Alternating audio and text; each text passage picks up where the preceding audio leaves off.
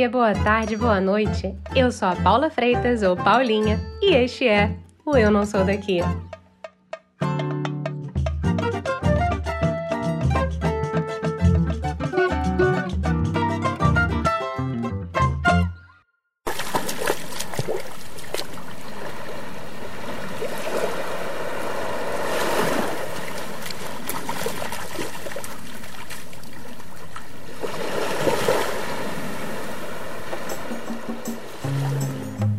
Eu te convido para uma viagem. Que tal? Espero que vocês já tenham preparado as malas ou aquela bolsinha esperta com os essenciais, viu? Vamos lá. O ano é 1996. Você tá lá em pleno arpoador, no Rio de Janeiro, com o seu drink favorito na mão. Pode ser cerveja, caipirinha, aquele mate gelado, sentindo na pele o calor de 40 graus em pleno verão carioca. A areia no seu pé tá quentinha embaixo da barraca de sol. O seu plano é já já dar aquele tibum no mar azul, lindo e transparente para matar o calor que tá te matando. Agora, você imagina que no dia seguinte desse magnífico dia de sol e calor escaldante do Rio de Janeiro, você vai parar numa das maiores nevascas que a costa leste dos Estados Unidos viu, desde 1888.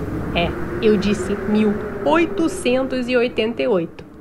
Um frio tão frio que o governo estadunidense calcula ter matado 154 pessoas e que causou mais de um bilhão de dólares em prejuízo. Foi mais ou menos nesse cenário aí que a fotógrafa Lucia Peter foi parar nos Estados Unidos em 1996. Ela mora lá há 25 anos. Ela foi parar nos Estados Unidos para uma oportunidade de três meses na empresa na qual trabalhava e acabou ficando lá até os dias de hoje. A carioca viu foi coisa, viu? E teve uma adaptação muito diferente de quem migra nos dias atuais. Só para vocês terem uma ideia, na época ela mandava cartas para o Brasil e essas levavam cerca de três meses para chegar nas mãos do destinatário. As ligações eram caríssimas e a gente tinha até um cartão para ligar para o Brasil. E a internet era de escada e caía o tempo todo. Oi, Lúcia, que bom falar com você. Oi, Paula, quanto tempo? Cada uma num continente. Aliás, você também não é daí, né? Não, não sou daqui, não sou de lá, não sou de lugar nenhum, né? Então tá que nem eu. Exato. Não, mas muito bom ter você aqui comigo. Ah, legal. Te agradeço muito mesmo. Mas antes de mais nada, vou hum. dar uns 50 passos para trás, porque eu te Ih, conheço. 50. Mas Hum, a população de três pessoas que está nos ouvindo não te conhece. Então, quem é Lúcia por Lúcia? Bom, eu sou. Meu nome é Lúcia, eu nasci no Rio de Janeiro, nasci e fui criada no Rio de Janeiro. Aí, há 25 anos atrás. Nossa, bota tempo nisso. Há 25 anos atrás surgiu uma oportunidade de eu vir para cá, tipo assim, por dois meses, né? Eu trabalhava numa empresa multinacional e eles tinham esse programa de trazerem pessoas volta e meia para cá, para os Estados Unidos, para ficarem um tempo entendendo como é que é a corporação, como é que é isso tudo. E tinha uma, uma pessoa da Colômbia que estava na tesouraria daqui. Uhum. E eu estava na tesouraria do Brasil. Aí essa pessoa da Colômbia alguém pediu demissão e ela teve que tapar o buraco, né? Então eles falaram: bom, então vamos trazer outra pessoa da América Latina para tapar esses dois, três meses de buraco, uhum. né? Aí me perguntaram se eu queria vir, eu falei: ótimo, né? Aí saí de lá do verão, cheguei aqui no inverno, mas tudo bem. Tô aqui dois, três meses. Quando tá chegando no final dos três meses, ela recebeu uma oferta para ficar definitivamente no, no lugar onde ela estava tapando buraco. Olha. E ela aceitou. Aí eles falaram: ih, então agora tem que ter uma pessoa aqui também. Aí, como eu já estava aqui, eles perguntaram: você não quer ficar aqui durante dois anos fazendo um assignment, né? Durante dois anos. Aí eu falei: ah, ok, dois anos, beleza, né? Aí, quando chegou, tava chegando no final dos dois anos, eles renovaram por mais um ano. E no final de três anos, que era tipo assim o máximo que iria ficar, o que, que aconteceu? Teve um tal de restructuring. Sabe como é que é? A empresa volta e meia faz aquele restructuring e manda um monte de gente embora, né? Aí eles ofereceram um pacote pro pessoal da tesouraria, que era onde eu estava trabalhando, e eles falaram: ah, devem, acho que umas três pessoas vão aceitar e é isso que a gente quer. Só que em vez de três, seis pegaram o pacote. Gente. E aí eles ficaram com um buraco. Então eles falaram: ninguém mais pode sair dessa tesouraria. ninguém mais pode sair dessa tesouraria. Então você não quer um green card? Foi assim, tipo. Foi assim. De bandeja, pegue Foi aí, assim. ta- tape buraco e nós te É. damos um green card. É. Olha, não sabia. Foi a coisa assim, muito de, de, de sorte, né? Foi Foi. do. Foi estar no lugar certo na hora certa. Aí fiquei. E lá se foram 25 Lá anos. se foram 25 anos. Não, e é engraçado, porque outro dia eu tava vendo aquela, aquela série da, da Queen's Gambit, né? Aquela do, do jogo de xadrez. Aí eu fui olhar, ah, gostei dessa atriz, quem é ela? Eu fui olhar, ela nasceu tipo assim, um mês depois da gente ter chegado aqui nos Estados Unidos. Gente. Então eu falei, gente, tá aqui a personificação do tempo em que eu estou nos Estados Unidos. Eu cheguei aqui, essa pessoa não existia. Agora está ela ali fazendo uma série.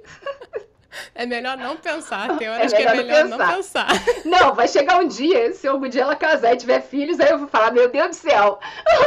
Aí vai bater o desespero. Ai, Deus do céu. Mas eu ia te falar assim, porque quando a gente.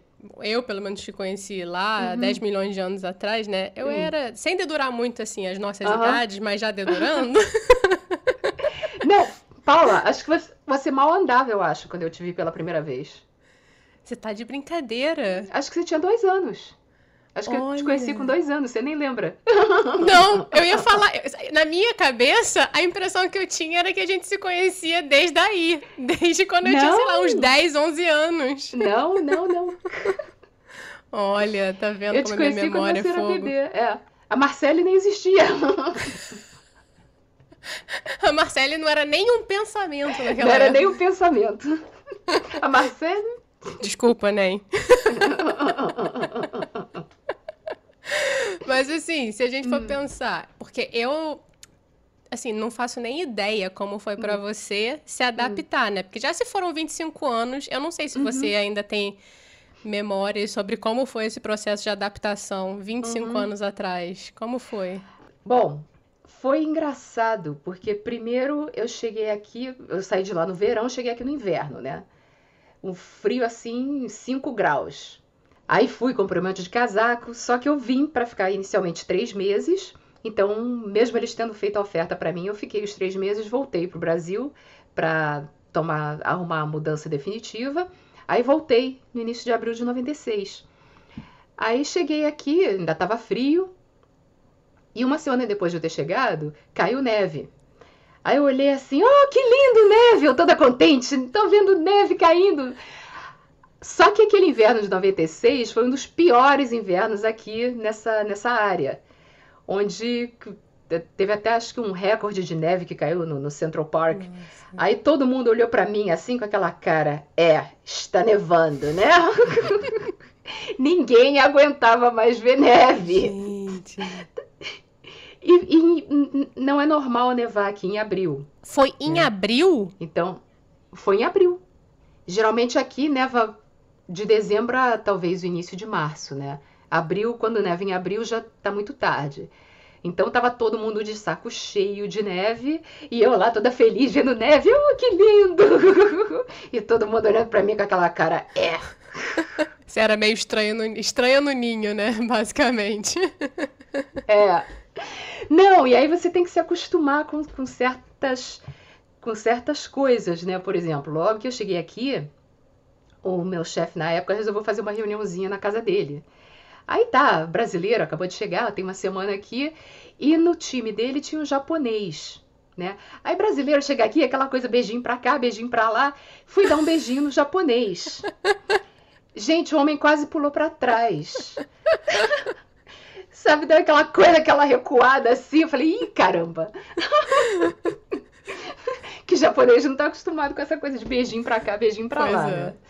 Coitado, cara. Não, ele me deu beijinho, mas a, a, primeira reação dele foi aquela recuada. Deu um passo pra trás assim e falou: Que isso? O que, que está acontecendo? É. E foi assim. Quer dizer, e é engraçado porque nos primeiros seis meses você acha tudo muito diferente, né? Então, por exemplo, o Ricardo, que é meu marido, ele veio pra cá uma vez, um dia, sabe só por quê? Ele tava com vontade de comer doce de leite. Aí eu falei, eu acho que não existe doce de leite aqui. Naquela época não existia, né? Hoje em dia você acha. Ah, não, eu acho que eu vi o doce de leite não sei onde. Olha, a gente ficou numa maratona de procurar doce de leite. Fomos a uns três lugares procurando doce de leite, nada de doce de leite. Até que finalmente ele desistiu. Cansar, depois de muito cansaço. É, venceu, venceu o cansaço. Mas você tem aquelas coisas que, por exemplo, os sabores são diferentes. É, as coisas que você encontra para comer são diferentes. Por exemplo, a, hoje em dia eu já me acostumei, mas eu achava a comida aqui muito apimentada. Olha. Eles botavam muita pimenta, até porque eles tinham aquela coisa de sal faz mal, sal faz mal. Então, em vez de botar sal, eles botavam pimenta. Hum. Então, eu, como não estava muito acostumada com pimenta, achava tudo muito apimentado. Hoje em dia eu já me acostumei, mas tem toda essa adaptação, né? Você tem que se adaptar à cultura, você tem que se adaptar ao paladar, você tem que se adaptar ao clima. No primeiro ano que eu fiquei aqui, por causa do frio, eu fiquei cheia de, de, de rash. Como é que é rash tipo em português? Tipo coceira, é... assim, irritação na pele. É, ficou irritação na pele. Eu passei o primeiro inverno aqui, sabe, me coçando toda. Nossa. Porque muda, né? Tem uma coisa que quando você tá no frio, parece que você produz mais glóbulos vermelhos, alguma coisa assim. E eu ainda não tinha produzido isso. Eu vim no verão, do, pro inverno pra cá. Então eu me coçava toda. Aí eu fui na dermatologista, falei, pelo amor de Deus, isso vai durar esses dois anos que eu vou ficar aqui. Eu falei, não, não, não, calma. Seu corpo vai se acostumar. E tudo bem, aí no segundo inverno já foi tranquilo e nunca mais tive problema. É que era mas tem toda adaptação, tem adaptação que você não pensa. Por exemplo, eu nunca pensei que o meu corpo ia ter que se adaptar ao inverno. Né? Realmente é uma coisa que a gente não pensa mesmo. E eu acho que também era é. outra época, assim. Eu não sei se você lembra, hum. mas para mim é muito forte isso que eu mandava cartas pro Brasil. É. E a carta demorava três meses para chegar, era uma coisa alucinante. Isso. Às vezes a carta não chegava. Então, assim, se a gente comparar com as pessoas que mudam para fora hoje, é outra ah, é. coisa, né? Hoje em dia é muito mais fácil de manter contato. Uhum. Ah, sim. Não, e não é só isso, música, né? A gente já, quando eu, a gente veio para cá, já tinha internet, mas não. Se você ainda quisesse ouvir uma banda brasileira, nem todas as bandas tinham um website onde você podia baixar música, né? Você queria ver um filme, sabia que tinha um filme que estava passando no Brasil, que todo mundo estava falando bem, você não tinha como baixar o filme. É. Era outra época, outra época. É, é, é pré-história, pré-história da internet. Não, e tinha, aí, lembra, era modem. Aí você ligava com a internet e aquele... Exato, exatamente. E que era caro, era caríssimo. Eu lembro que era surreal é. de caro. É. É, mas assim, eu, eu ia entrar agora numa hum. outra seara, assim, um outro campo. Porque hum. naquela época também, eu acho que era talvez, você vai me dizer, né? Talvez fosse um pouco hum. mais raro ter essa inclusão hum. no ambiente de trabalho de pessoas de fora. Era mais raro. Talvez não tanto hum. porque eu acho que você, como trabalhava numa multinacional, tivesse uhum. muito estrangeiro vindo. Mas você acha que essa coisa mudou um pouco desde quando você se mudou para ir até hoje? Eu não sei, porque eu tive muita sorte, né? Porque eu vim parar numa empresa que já era multinacional, que já tinha esse programa de sempre trazer gente e fazer esse intercâmbio. E eu também vim parar em Nova York, né? E Nova York é, é tipo assim, é mais. O pessoal até diz que Nova York não é tanto uma cidade americana, é uma coisa bem diferente. Porque aqui, mesmo na época em que eu cheguei, você já, vinha, já, já via gente do mundo inteiro, né? Então você vê desde mulher que usa o hijab, aquele, aquela coisa cobrindo a cabeça, até mulher que sai semi-pelada na, na parada da, da sereia no verão. Então eu não, não senti muito essa coisa de, de alguém me achar estranha. Mas, por exemplo, o Ricardo, meu marido, teve uma vez, ele fez uma road trip pelos Dakotas. Uhum. Que é onde? Ah, é no meião, é no meio do uhum. país, tá? Porque ele foi pro Colorado, aí resolveu pegar, alugar um, um, um carro e passear um pouquinho por ali. Foi parar no, nos Dakotas. Tem South Dakota e North Dakota. Foi parar no Dakota. E naquela época, quando ele fez isso, também não tinha GPS, né? Tinha aquele mapinha. de papel. Ma mapa papel, mapa papel. Pré-história também. Então ele tava, uma hora ele tava meio perdido. Aí ele parou, assim, numa estrada, uma estrada onde geralmente não passa ninguém, para ver o mapa onde é que ele tava, né? Passou um carro que ficou olhando para ele, né? Então o carro passou olhou, deu meia volta, voltou, sempre olhando para ele. Olha. Porque nos Dakotas não era comum você ter, você ter estrangeiro, né? E eu acho que mesmo hoje em dia, se você for para certos lugares, isso ainda vai acontecer. Se você tiver uma carinha assim meio diferente, ou se você for uma pessoa diferente, ainda vai ter gente que vai te olhar meio esquisito. Isso não vai acontecer em lugares maiores, uhum. né? Mas se você for o que eu chamo de meião, né? Aqueles lugares onde tem pouca população, é uma população mais rural, né? Que são pessoas que não estão acostumadas a ver pessoas de, de fora, isso talvez é, acho que ainda vai acontecer. Opa, não, é, com certeza. Eu acho que é. a gente é. também viu isso tanto uhum. bastante recentemente, né? É. Mas outra coisa que eu ia te perguntar, uhum. assim, que eu acho que é interessante, você uhum. trabalhou, você falou aí na tesouraria, né? E trabalhou é. muito com finanças e tudo mais. É. Uhum. e sempre foi um, uma área que era muito, não sei se é ainda hoje, mas é historicamente uhum. dominada assim por homens, né? Um pouco como a engenharia uhum. e tudo mais. Você sentiu um pouco de dificuldade ou tinha um lado hum. positivo de ser mulher nesse ambiente de trabalho? A dificuldade que eu senti não foi tanto dificuldade de trabalhar, né? Mas foi dificuldade de, de subir na carreira. Olha. Então, por exemplo, se eu fosse um homem, eu provavelmente teria subido mais rápido. Melhorou depois de um tempo, até porque depois de um tempo a minha companhia teve uma teve uma CEO que era mulher, uhum. né? Então depois que ela entrou a coisa melhorou, mas acho que no início a carreira para uma mulher era mais lenta do que a carreira para um homem. Inclusive aí, mesmo aí. É, mesmo aí. Porque o americano tem aquela coisa, o americano ele tem aquela a mentalidade deles, a identidade deles é muito ligada ao trabalho. É diferente do Brasil, é diferente da Europa. Porque no Brasil e na Europa, no geral, as pessoas trabalham para viver, né? E aqui ainda tem muita dessa coisa de eles vivem para trabalhar. Aliás, outro choque cultural que eu tive quando eu cheguei aqui é, é tipo assim, por exemplo, no, em alguns países, quando você conhece uma pessoa, ah, quem é você, não sei o quê, onde você mora, onde você nasceu, blá, blá, começa a perguntar isso. Aqui, uma das primeiras coisas que eles perguntam é, o que, que você faz? Qual é o seu trabalho? E você não estava né? acostumada. Né? É. Então, muitas vezes, eles exigem que você trabalhe, assim, horas absurdas, tá? Eu conheço, teve uma, uma amiga minha que ela ela chegou a ser diretora e tudo mais, mas ela trabalhava assim, tipo, das sete da manhã até as dez da noite. Caraca. Eu falei, caramba, não vou fazer isso. É. Né? Isso aí é maluquice. É tipo não ter vida praticamente, é. né? Você vive. É, é. E ainda tem muito disso aqui. Agora, talvez, talvez com a pandemia isso até melhore. Ou não, né? né? É, pois é. Não, eu acho que vai mudar, né? Porque tem muita gente que está tendo que trabalhar de casa e então, se for uma família, tem pai, mãe e filhos, todo mundo dentro de é. casa. Você não vai conseguir trabalhar desse, dessa maneira tendo dois filhos lá apitando no seu ouvido, né? É, de fato. Mas é, é, uma, é uma característica da cultura americana, principalmente aqui nessa área, perto do, de Nova York, onde tem muita muita coisa ligada a banco, muita coisa ligada a finanças, essa coisa de trabalho, tem que trabalhar, tem que trabalhar, né? É, realmente é outra coisa, né? É, é outro, outra mentalidade. Uhum. É um pouco diferente da Califórnia, tá? Quando eu fui para Califórnia, inclusive conheço gente que trabalhou lá. Inclusive você morou Aham. lá, né?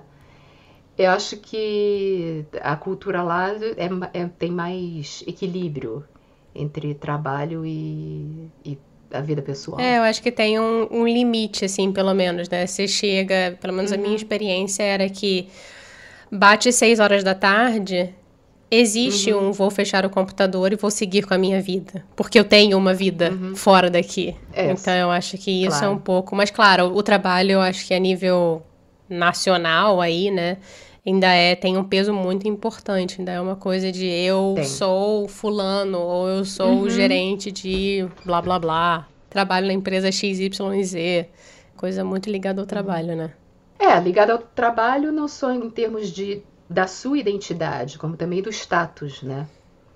É, isso é verdade mesmo. É. E, e é engraçado porque tem uma coisa assim, eu não sei se você percebe a mesma coisa, eu acho que o americano tá sempre trabalhando, né? Mesmo quando ele perde o trabalho, ele não. Ele pega qualquer coisa. O importante é não parar de, de trabalhar. Né? É.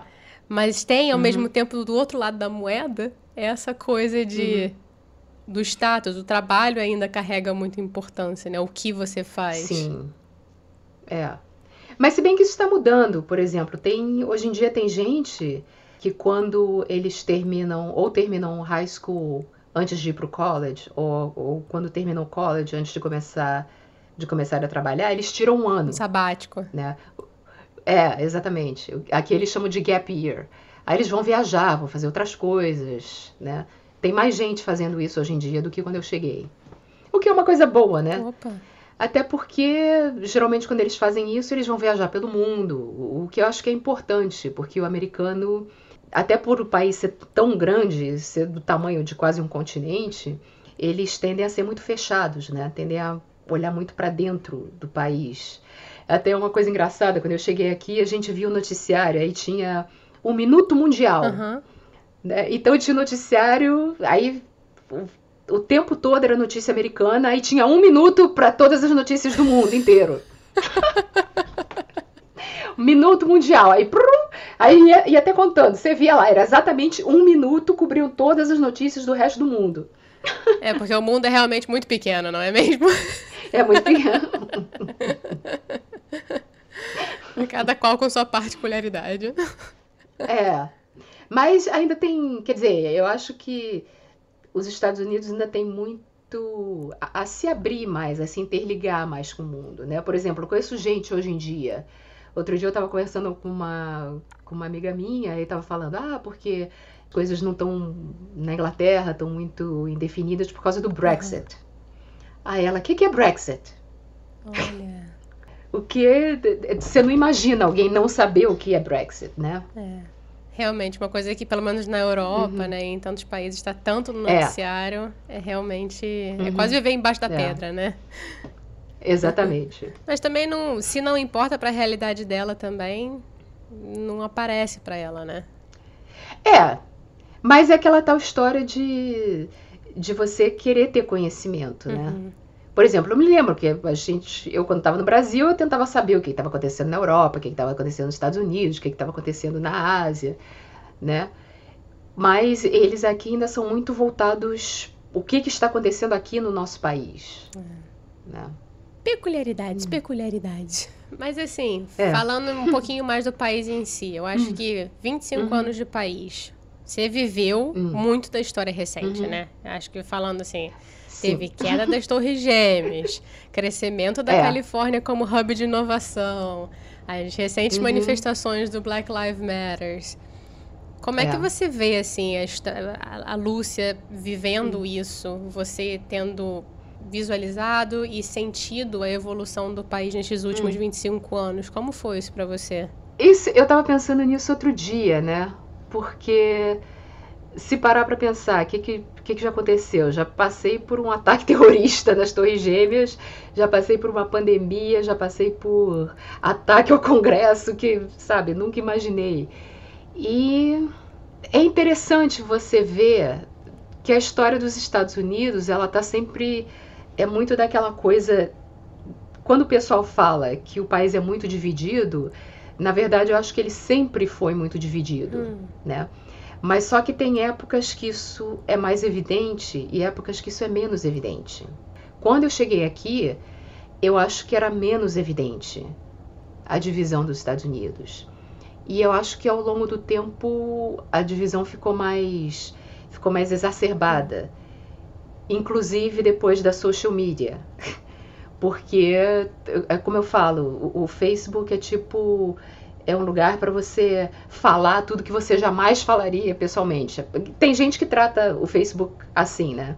É um lugar onde você vai jogar todas as cobras e lagartos que você jamais faria no, ao vivo, mas você faz online, né? Então acho que isso exacerbou muito o que está acontecendo com a esquerda, o que está acontecendo com a direita, e o, o problema é que esses dois lados fazem muito barulho. Porque se você parar para pensar, a maioria do, da população americana é mais de centro. Ou não. Ela não é tanto de esquerda nem tanto de direita. Mas só que a esquerda e a direita, eles fazem muito barulho, hum. né? Mas a maioria da população é de centro, senão o Biden não teria sido uhum. eleito. Se o candidato fosse o Bernie Sanders, acho que ele não teria sido eleito. Porque muita gente ia ficar com medo de, de um socialista, entre aspas, né? Muito perigoso. Muito perigoso, nossa. Então, assim, você acha que realmente as redes sociais basicamente criaram uma polarização que antes não era tão evidente, né?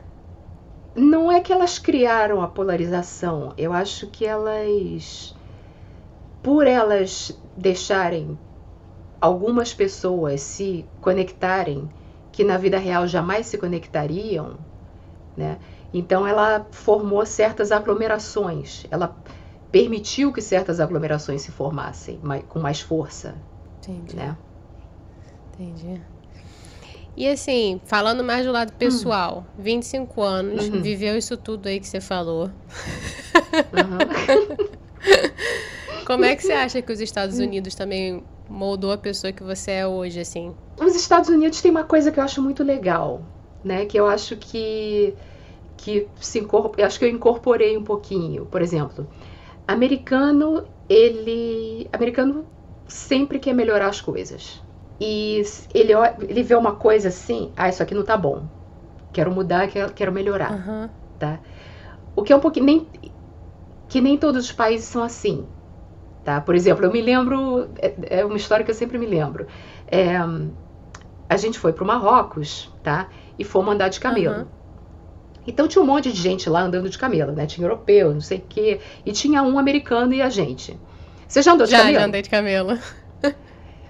É um quebra-bunda, né? Sim. E o medo de cair danado, porque é muito alto. É. Não, medo de cair eu não tive, né? Mas eu fiquei uma hora e meia lá em cima do camelo. Cara, quando eu saí do camelo, eu falei, pelo amor de Deus, nunca mais vou andar de camelo na minha vida. É aquela coisa que você faz uma vez na vida e nunca mais, né? Aí todo, todo mundo desceu do camelo.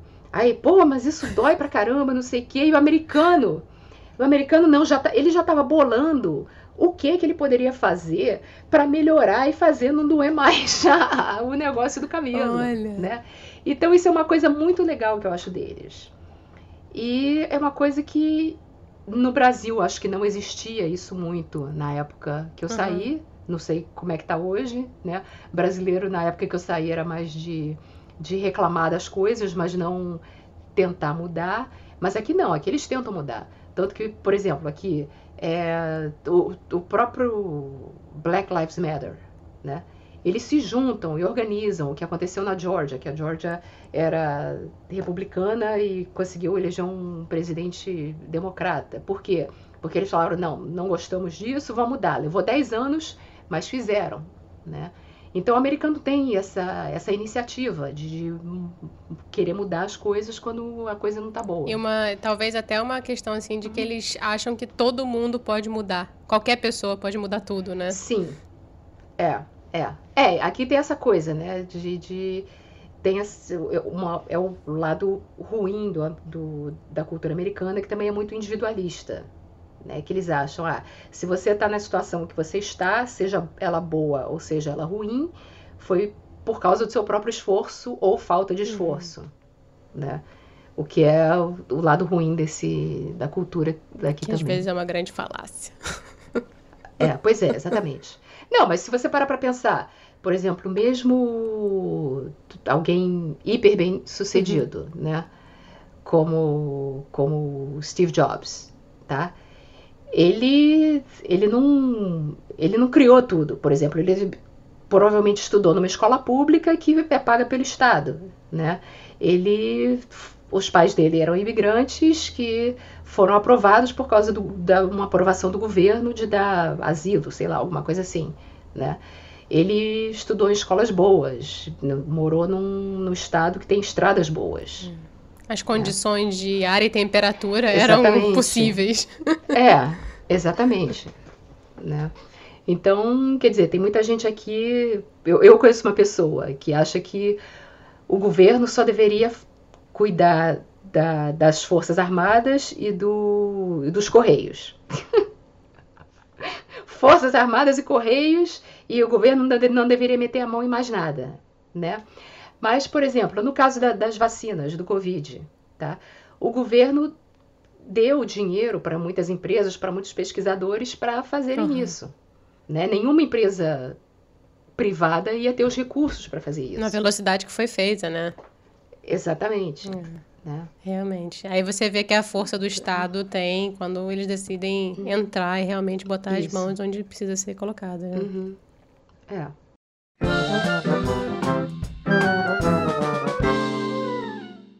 Mas olha, agora vamos entrar naquele momento que eu estou chamando de momento chorrindo. o momento. momento chorrindo, que é aquele momento rir para não chorar. Chorrindo? Chorrindo, que assim. Vi... Essa aí, essa aí. 25 anos. Eu hum. imagino que um pouco de gafe, causos, histórias e hum. vergonhas você passou nesses Estados Unidos da vida. Não, eu já te contei uma que foi aquela de tentar dar um beijo no japonês. Né? é... Não, eu acho que uma das minhas maiores vergonhas aqui são com referência à língua. Olha. Porque o inglês, por exemplo, no português, tá? Se você tem um C cedilha a o tio, você sabe qual é o som que aquilo vai uhum. fazer. Tá? E você não vai errar nunca. Aqui, a, a, o, o, foneticamente, o inglês, para mim, não tem lógica, tá? Pode ser que para alguém uhum. tenha. Para mim, não tem. E eu sempre uso como exemplo o finito e infinito, né? A palavra finito em português está lá finito. Você bota o IN na frente e vira infinito. Uhum. Em inglês, o finito é finite. Finite. Quando você bota o IN na frente, vira infinite. Então mudou toda a fonética da palavra. Tá? Por quê? Ninguém sabe. É um mistério. Então eu já cometi. É, eu já cometi muita gafe que, por exemplo, eu tento. Hoje em dia, menos, né? Mas logo quando eu cheguei, vi uma palavra. Uhum. Por exemplo, a palavra. Geralmente você acha que quando tem um I, o som do I vai ser, vai ser o som de uhum. I, né? Bite, uh, might, né? Aí tem uma palavra que é Viu? Até agora eu me confundo. É suffice ou suffice? Suffice. suffice. E, mas aí, eu, não sei por que cargas d'água, eu achei que era suffice, porque tinham três sílabas. Então eu já cometi muito, muita asneira, assim, de falar a palavra errada. Né? Ou então, ah, não, a pior história foi ou você inverter a ordem das palavras e ficar uma coisa, uma coisa totalmente maluca. Por exemplo, aqui tem uma expressão que é crack the whip. O que, que, que, que, que quer dizer the... crack the whip? Crack the whip é, é quando. Whip é chicote, né? Então, crack the whip é você bater o chicote. Então, por exemplo, se você tem um chefe que é muito é muito rigoroso, quer que você trabalhe sem parar, tá cracking the whip, ah. né? Tá dando chibatada para você, para você não sair da linha, né? Só que um dia eu tava conversando lá com o pessoal, eu inverti a palavra. Em vez de falar crack the whip, eu falei whip the crack. Quando você inverte Entendeu, né? Agora você, agora você se colocou numa situação difícil e você vai ter que explicar o que, que é whip the crack. O que, que é o whip the crack, tá? Whip, whip é, é chicote. Então, quer dizer, chicote ou chicotada, o crack é aquele espaço que você tem entre um bumbum e outro. Então, falar whip the crack quer dizer que você pegou um chicote e começou a dar uma chibatada ali entre um bumbum e outro. Aí todo mundo olhou pra mim assim. What? Aí você vê quando a pessoa faz aquela cara assim meio estranha, tô olhando para você, eu falei, ih, caramba, o que, que eu fiz de errado aqui agora? E ninguém falou nada? Ah, não! Mas aqui, ah, é outra coisa que é gozada no, no, com o americano. Porque eles têm essa coisa de não querer ofender ninguém, né? Então, você. Quer dizer, em vez de falar crack the whip, falei whip the crack. Aí todo mundo ficou olhando com, aquela, com aquele olhar meio branco. Aí eu falei, caramba, fiz alguma coisa errada. Aí depois eu fui pesquisar e eu vi a besteira que eu tinha falado, né? Mas, por exemplo, já aconteceu várias vezes. Às vezes eu tava almoçando com a galera e tinha alguém, sabe, quando a pessoa come salada, acaba ficando com verdinho no uhum. dente, né? Então, volta e meia, você via alguém com verdinho no dente e ninguém falava ah, nada. Para. Não, não falava. Aí eu falava, ah, acho que tem um verde no seu dente. Aí, ah, obrigada. Obrigada por ter avisado, porque americano não avisa. Olha. Você pode estar com uma casca de feijão no meio do seu, do, do seu dente grande aqui na, na, boca e ninguém vai te falar nada. Vou, vou, vou, ficar com medo de te ofender. Gente, que vergonha. E o pior é que eles sorriem pra tudo. Então, assim, depois é. do almoço, o primeiro sorriso que eles derem, vai estar um verdão, assim, ou então a casca de feijão no meio do dente. Não, por isso que quando eu, eu, fazia, a primeira coisa quando eu acabava de almoçar era pegar um espelho. Deixa, deixa eu ver aqui se tem algum verde no meu dente, porque ninguém vai me avisar. se eu não for olhar, eu vou ficar com verde o resto do dia aqui. Te deixando passar vergonha. Ai, senhor. É. ah, muito bom, muito bom. Mas vamos então agora de momento, que eu estou chamando o momento bate-volta ou Marília Gabriela. então agora vai ser a minha personificação da Marília Gabriela, onde eu vou fazer umas hum. perguntas rapidinho para você, ou vou falar uma, uma palavra e você tem que me falar a primeira coisa que vem na tua cabeça. Ih, caramba, olha Tá preparada? Não. Se falar, esse negócio de falar a primeira coisa que vem à cabeça é meio perigoso. Mas vamos lá. Então vamos começar então. Vamos ver o que que dá. Hum. Ah. Estar hum. online ou offline? Offline. Bom, e pode, pode ter o meio. Por quê? Não, porque depende, né? Depende de onde está offline. Se eu tiver offline dentro de casa, aí não serve para nada. Mas se eu tiver offline num parque nacional, aí beleza. Aí eu quero até ficar offline. justo, justo, justo. Hum. Um abraço. Na minha mãe. Hum. Photoshop hum. ou filtro de Instagram? Photoshop. Essa foi fácil. Sem dúvida nenhuma. Essa foi fácil. Uma viagem inesquecível. Islândia. Olha. É. Excel ou calculadora HP? Excel. Você não tá vendo. Olha, eu tenho, eu tenho uma calculadora HP, coitada. Eu não sei como é que ela ainda tá viva. Eu tenho, eu tenho essa calculadora HP desde 1980. é sério. Ela já caiu escada abaixo. ela, ela, ela já caiu tantas vezes, mas até, até hoje tá, tá inteira. Tá funcionando, tá, tá cheia de marcas parece que parece que apanhou, parece que apanhou de chicote, de, de tudo, mas, mas ainda está funcionando. Na época pré-computador, que eu também comecei a trabalhar na pré-história da pré-história, né? Não tinha computador.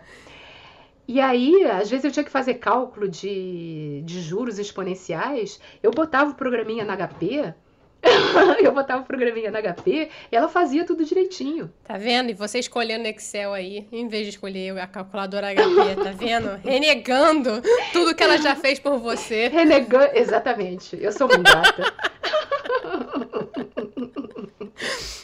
Acho que ela até vai morrer agora. Ai, tadinha.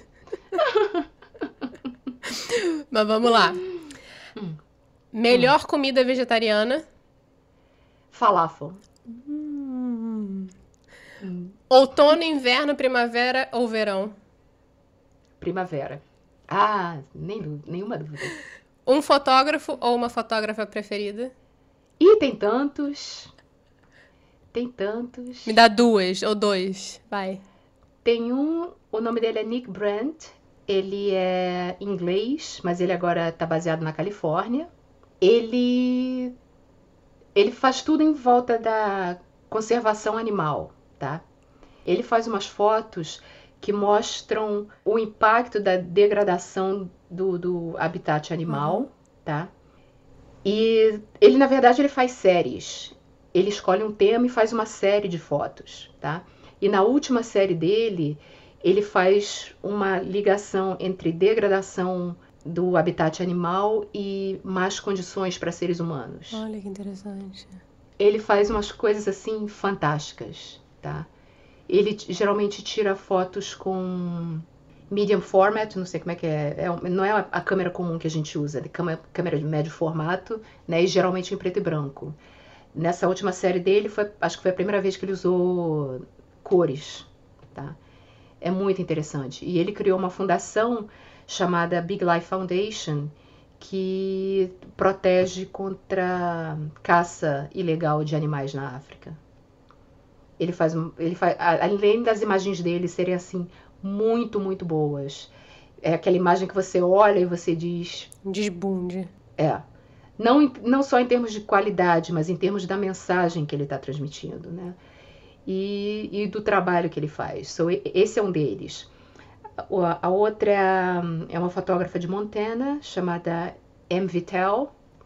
Ela é uma fotógrafa da National Geographic e ela também faz esse mesmo trabalho de conservação ambiental e tudo mais. Tanto que, eu não sei se você soube, há uns três anos atrás, o rinoceronte branco, o último espécie macho do rinoceronte branco Ah. morreu, né?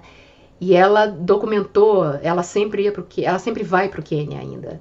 E ela documentou a vida dele e uma das fotografias mais famosas dele, que era justamente um pouco antes dele morrer, foi tirada por ela. Olha. Então são, são dois fotógrafos assim que eu admiro muito, porque eles conseguem, através da fotografia, eles conseguem retratar certos, certos issues, seja ou do meio ambiente ou do ser humano. E a Amy, Amy Vital é muito legal, porque ela, ela mostra não só os animais, mas ela mostra o relacionamento dos animais com as pessoas que estão cuidando dos animais, Olha. né? Então ela trabalha muito com com orfanatos, por exemplo. Tem um, uma- um lugar lá no Quênia que cuida de elefantes órfãos. E cuidam dos elefantes até eles estarem grandes o suficientes para serem retornados à, à savana, né? Então ela sempre, ela sempre tenta retratar o relacionamento dos humanos com os animais e como é que isso beneficia o, o local de uma maneira geral, Que né? barata. porque gera emprego para as pessoas e beneficia o- os animais também, a flora e a Ela fauna. criou todo um ecossistema através da fotografia, né? Isso. Poxa, que incrível. Mas agora, assim, já acabou de dar duas dicas, mas vamos entrar agora para o momento modo avião, que é onde eu pergunto se você quer deixar alguma dica do que você tem lido, visto, ouvido, sentido. Uma coisa que eu acho muito legal aqui nos Estados Unidos são os parques nacionais. Você deve ter visitado alguns no, na Califórnia, quando você morou lá, Aham. né? Tem uns que eu acho sensacionais que ficam em Utah. Aham. Tem, tem uns estados assim que eles chamam de Four Corners, porque tem quatro estados que se ligam num, num, num cantinho ali, né? Então é Colorado, Novo México, Utah e Arizona. Arizona é onde tem o Grand Uhum. Canyon, tá? Mas fora disso, tem, tem outros ali, até parques estaduais, que são muito legais. Tem um chamado Antelope Canyon, que isso inclusive fica em terra indígena. E você não pode entrar lá, a não sei que você vá através de uma excursão junto com o pessoal lá do, da área indígena, né? Tem esses de Utah, que são. A característica deles são os, as pedras vermelhas. Então você tem o Bryce Canyon, você tem o Zion, você tem o Monument Valley. O Monument Valley também fica numa área indígena. Você tem o Colorado, que é onde tem as montanhas, e você tem o Novo México. No Novo México, você tem uma, uma área, umas tribos indígenas, uma influência indígena muito forte. E eles têm muita cerâmica. E o que é interessante nas tribos é que cada tribo tem uma cerâmica característica. E se você conhecer, para quem conhece, né? Se você olhar o trabalho de cerâmica, você sabe de que tribo veio. Olha. Eu sei uma, que é, que é muito famosa, tal do, do Acoma, do, do, dos Acoma, que é uma cerâmica que ela é toda branca, uhum. ela é muito fina, é toda branca com alguns desenhos coloridos. Mas é a característica dela. Eu até comprei, quando eu tive lá, eu comprei um negocinho. Mas é. Eu acho muito legal. Você, você bater o olho assim e só pelo, pelo tipo da cerâmica você saber. Hum. Aquela, aquela região ali da. O que eles chamam dessa área de Four Corners eu acho muito legal. E brasileiro geralmente não pensa, né? Talvez eles pensem no Grand Canyon. Mas eles não pensam em Utah, não pensam no Novo México. Novo México. Que é uma cultura... Novo México eu acho que o pessoal só conhece por causa de Breaking Bad. Se não tivesse Breaking Bad, ninguém nem é. sabia onde estava o Novo México. Pois é. Mas existe mais no Novo México do que drogas. Exato, exatamente. Mas o Novo México tem muito, é muito forte nessa, nessa cultura indígena. Inclusive, dependendo da época, se você for, você vai, vai ver festivais indígenas. A gente, quando foi lá, a gente deu sorte. Que a gente estava passando por uma cidade, aí tava um monte de gente, assim, né? A, a, tribo do local tava, tava numa festa lá, todo mundo com roupa indígena, hum. típica, celebrando. Nem lembro o que estavam celebrando. E uma coisa interessante também, não sei se vocês viram, um, não sei se passou aí no Brasil, nas eleições do ano passado. Uhum teve o pessoal da, dos navarros, que estão ali no Arizona, eles indo a cavalo votar. Não, não passou. Não, não passou, aqui passou. Tava muita. Porque dentro do Arizona você tem essa, o que eles chamam de nação navarro, né? Que é da, da tribo dos navarros, eles têm as próprias leis e tudo mais. É como se fosse um país independente ali dentro do Arizona.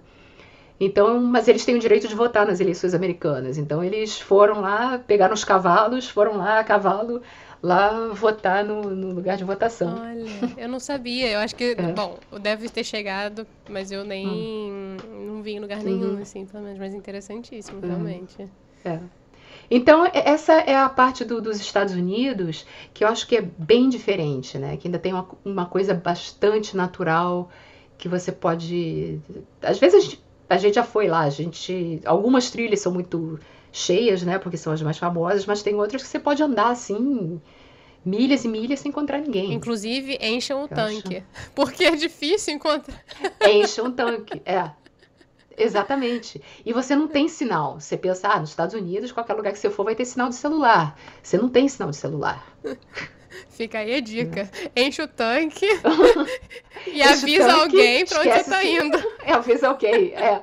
Não, mas tanto que essa, essa é uma é uma advertência que eles dizem, né? Ah, se você for, avisa para alguém para onde você vai, que horas você espera voltar. E em alguns lugares, ah, no Havaí. Ah. No Havaí a gente pegou uma trilha, a trilha era o quê? Sete milhas. Quantas são sete milhas? Sete milhas são os 14. Não, 14 não. Sete milhas são o quê? Um 10, 11 quilômetros. A gente foi pegar uma trilha que ia até para a cratera de um vulcão. Ah, leve.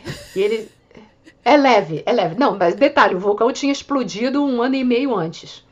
Mas vamos lá, né? Então eles dizem, antes de você, né, antes de você entrar na trilha, tem um livro lá para você dizer quem é você, que dia você começou a trilha, que horas, porque se o vulcão por acaso explodir, aí eles mandam um helicóptero para te resgatar.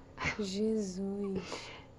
Não, a, e eu tava até torcendo pro negócio explodir, porque a gente andou aquele negócio todo em cima de lava para chegar lá na cratera do vulcão. Chegou lá, todo mundo cansado. Eu falei, pô, agora vê se explode para vir um helicóptero aqui resgatar a gente. Você não quer de voltar os 11 quilômetros?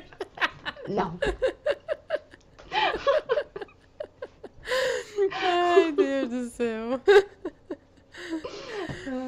Mas assim, eu acho que a gente entrou hum. pouco, né? Acho que dava até pra gente fazer um hum. episódio só sobre você e a sua imersão na fotografia. Nossa. Porque eu acho que isso dava, dava um episódio em si, só nisso. Mas caso alguém queira te encontrar e ver as suas fotografias hum. lindíssimas é, e todos esses lugares que você visita e, e tira uns frames inesquecíveis, onde o pessoal pode encontrar? Ah, é no, eu tô no Instagram, Lucia Peter Images. Uhum. Peter é P-I-T-T-E-R Images. Perfeito, perfeito. Hum. Lúcia, muito, muito, muito obrigada mesmo pela conversa. Ah, obrigada a você. Foi ótimo. Sempre um prazer falar com você, Paula. obrigada de verdade, viu?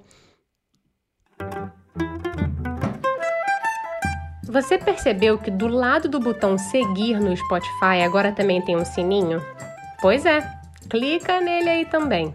Assim você vai receber notificações assim que a gente postar um novo episódio. E ó, a gente tá sempre aberto a trocar uma ideia por e-mail através do nsdaqui.pod@gmail.com ou lá no nosso Instagram @nsdaqui. O Eu Não Sou Daqui foi apresentado por Paula Freitas, editado pela Juliana Oliveira, design gráfico da Gabriela Altran e consultoria do João Freitas. A nossa música tem composição em flautas da Karina Neves, violão de sete cordas e bandolim do Pedro Franco e mixagem do Tito Neves. Valeu, pessoal! Fiquem bem e até a próxima!